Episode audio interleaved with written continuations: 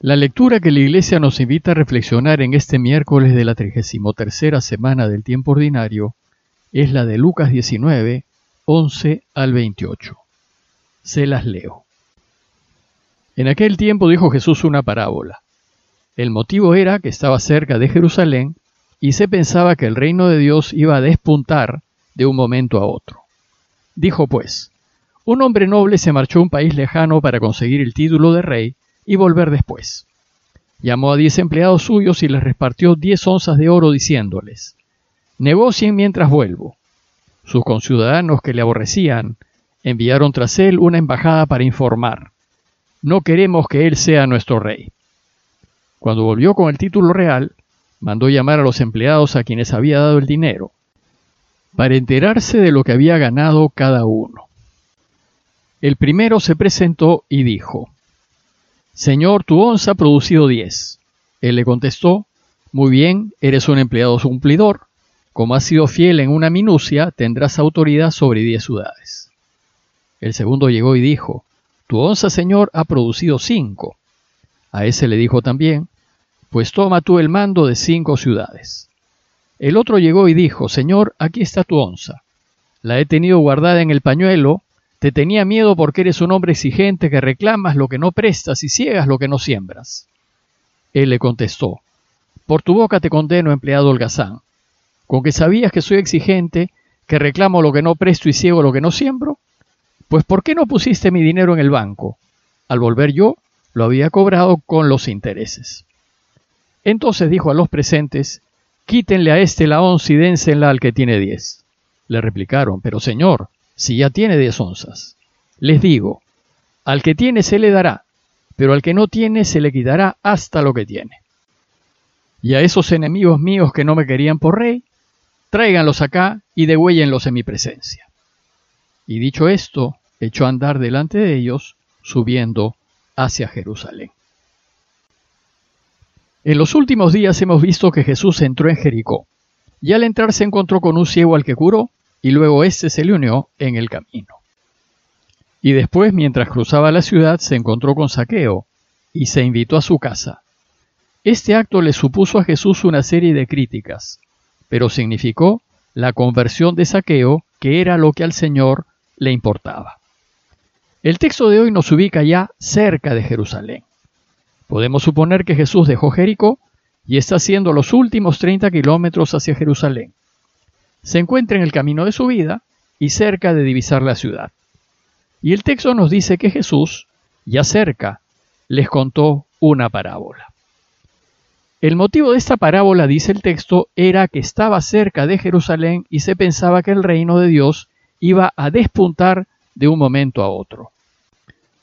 Como los que acompañaban a Jesús creían que él era el Mesías, lógicamente estaban muy ansiosos pues su llegada a Jerusalén iba a significar la manifestación de su mesianismo y entonces el reinado de Dios se iba a materializar.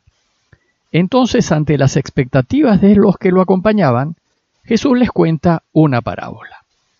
Pero antes de comentarles la parábola, deseo hacer una nota bíblica aclaratoria.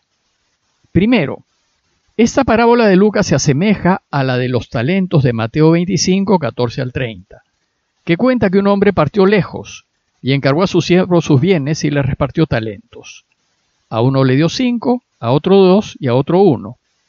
Y luego de mucho tiempo, al volver, les pidió cuentas para saber cómo habían utilizado sus talentos. La parábola de hoy, en cambio, se la conoce como la de las diez minas, pues no habla de talentos sino de minas. Así dice el texto griego. Una mina era una unidad de peso y también una moneda cuyo peso fluctuaba entre medio kilo y un kilo de oro. Y 60 minas hacían un talento.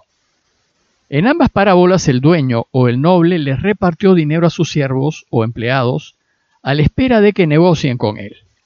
En ambas parábolas al volver los señores les piden cuentas para ver qué hicieron con el dinero recibido. Y en ambas parábolas premian a los empleados que hicieron producir el dinero y castigan duramente al empleado que no hizo nada. Y la justificación de quien nada hizo es casi idéntica. Te tenía miedo porque eres un hombre exigente, que reclamas lo que no prestas y ciegas lo que no siembras.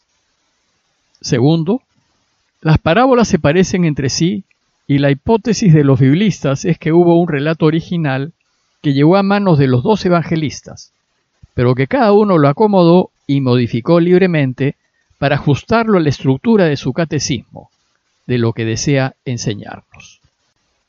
Esta adaptación hizo que el fondo de las parábolas se mantuviese y que sólo se diferenciasen en sus detalles. Y tercero, parece que Lucas además unió dos parábolas en una sola. La de las minas, que es semejante a la de los talentos de Mateo, la unió con la del noble que pretende el trono real. En la parábola de hoy, el acento no está tanto en el uso de las minas que recibieron los siervos, sino en el rechazo del noble que vuelve como rey, pero que su pueblo no quiere. A la luz de su cercanía a Jerusalén, Lucas desea enfatizar el hecho de que el pueblo de Israel no va a recibir a Jesús como su rey.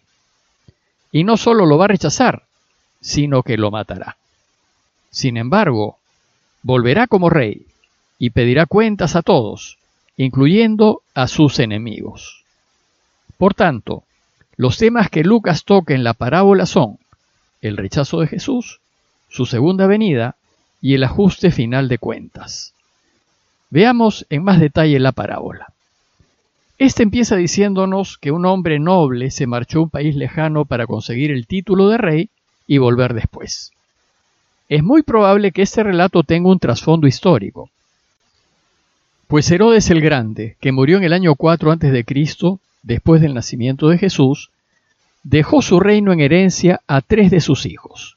A Arquelao le dejó Judea y Samaria, a Herodes Antipas le dejó Galilea y Perea, y a Filipo le dejó Iturea y Traconítida.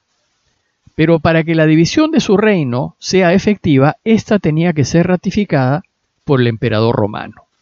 Entonces los tres herederos viajaron a Roma para persuadir al emperador Augusto de que ratificase el testamento. Tal vez la parábola de Jesús, cuando habla de ese noble que viajó a un país lejano a conseguirse el título de rey, tenga como trasfondo el viaje que hicieron los tres hijos de Herodes para conseguir de Augusto la ratificación. El problema es que los judíos detestaban a Arquelao, que era un hombre muy cruel. En su primera Pascua, al mando de Judea, mandó matar a tres mil súbditos suyos. Era tan cruel que cuando José, el esposo de María, al regresar de Egipto, como dice Lucas, se enteró que Arquelao gobernaba Judea, decidió irse a Nazaret, en Galilea, en donde se crió Jesús. Los judíos entonces, para evitar que Augusto ratificase a Arquelao como rey, enviaron una embajada de 50 hombres a suplicarle que no lo hiciese. La parábola dice que sus conciudadanos, que le aborrecían, enviaron tras él una embajada para informar no queremos que él sea nuestro rey. Según el historiador Flavio Josefo, Augusto ratificó a Arquelao, pero le prohibió usar el título de rey hasta que no diese pruebas de que era digno de él. Bueno, parece que no dio pruebas de ello, pues en el año 6 después de Cristo fue depuesto por Augusto, y en su lugar éste nombró a un prefecto o gobernador romano. Y por eso el que gobernaba Judea cuando mataron a Jesús fue el romano Pilatos. Si bien esta historia real parece estar detrás de la parábola que cuenta Jesús, hay que tener mucho cuidado de no comparar a Jesús con Arquelao. La única semejanza es que Jesús va a entrar en Jerusalén como rey y va a ser rechazado por los judíos. El significado para Lucas es el rechazo del pueblo que no acepta la realeza de Jesús. Esta es la parte que la parábola de Lucas desea subrayar. Bueno, pues sabemos ya que a Jesús lo matarán pero afirmamos que volverá y que volverá como rey, y que cuando vuelva en su segunda venida, entonces pedirá cuenta a todos. Primero, a sus diez empleados, a nosotros, a quienes nos dio diez minas de oro para que no negociésemos con ellas mientras vuelve. A ellos les preguntará qué hicieron con las minas que les dejó, o como dice la parábola, para enterarse de lo que había ganado cada uno y a quienes hicieron fructificar sus minas los recompensó con un premio equivalente a los frutos producidos. Sin embargo, a quien no hizo fructificar la mina recibida, lo rechazó diciéndole, Por tu boca te condeno, empleado holgazán, con que sabías que soy exigente y que reclamo lo que no presto y ciego lo que no siembro, pues ¿por qué no pusiste mi dinero en el banco? al volver yo lo habría cobrado con sus intereses. Jesús solo espera que hagamos lo mínimo para ayudarlo a reinar, pero mejor si hacemos más. Sin embargo, no nos exige sino lo mínimo. Y entonces el rey dijo a los presentes, quítenle a este la once y dénsela al que tiene diez. La parábola dice que los oyentes le replicaron, pero señor, ya tiene diez onzas. Y el rey contestó, al que tiene se le dará, pero al que no tiene se le quitará hasta lo que tiene. Es decir, todos seremos recompensados en razón de los frutos que hemos producido en la vida, y en esto el rey será justo. Pero aquel que más se esforzó será aún más recompensado, y simplemente porque se esforzó más. Y después de pedir cuentas a los suyos, entonces pasará a pedir cuentas a sus enemigos, a quienes no lo quisieron como rey. Y dice la parábola que el rey dijo, y a esos enemigos míos que no me querían por rey, tráiganlos acá y degüéllenlos en mi presencia. Esto tal vez aluda a lo que hizo Arquelao con los tres mil fariseos que se levantaron contra él. Pero evidentemente es una alusión a un hecho histórico, pues sabemos que Dios no actúa como Arquelao, que Él perdona a sus enemigos. Dicho esto, dice el texto, Jesús echó a andar delante de ellos subiendo hacia Jerusalén. A modo de conclusión, los invito a considerar. Primero, si efectivamente queremos que Jesús sea nuestro Rey. Y segundo, considerar que si efectivamente lo queremos de Rey, tenemos que ayudarlo haciendo fructificar nuestras minas, dispuestos a dar los frutos necesarios para que reine. Pidámosle pues al Señor por nuestros enemigos, por el bien de todos aquellos que se oponen a que Jesús sea el Rey del universo, y que hacen lo que pueden para impedir que reine y evitar que nosotros demos fruto. Parroquia de Fátima, Miraflores, Lima.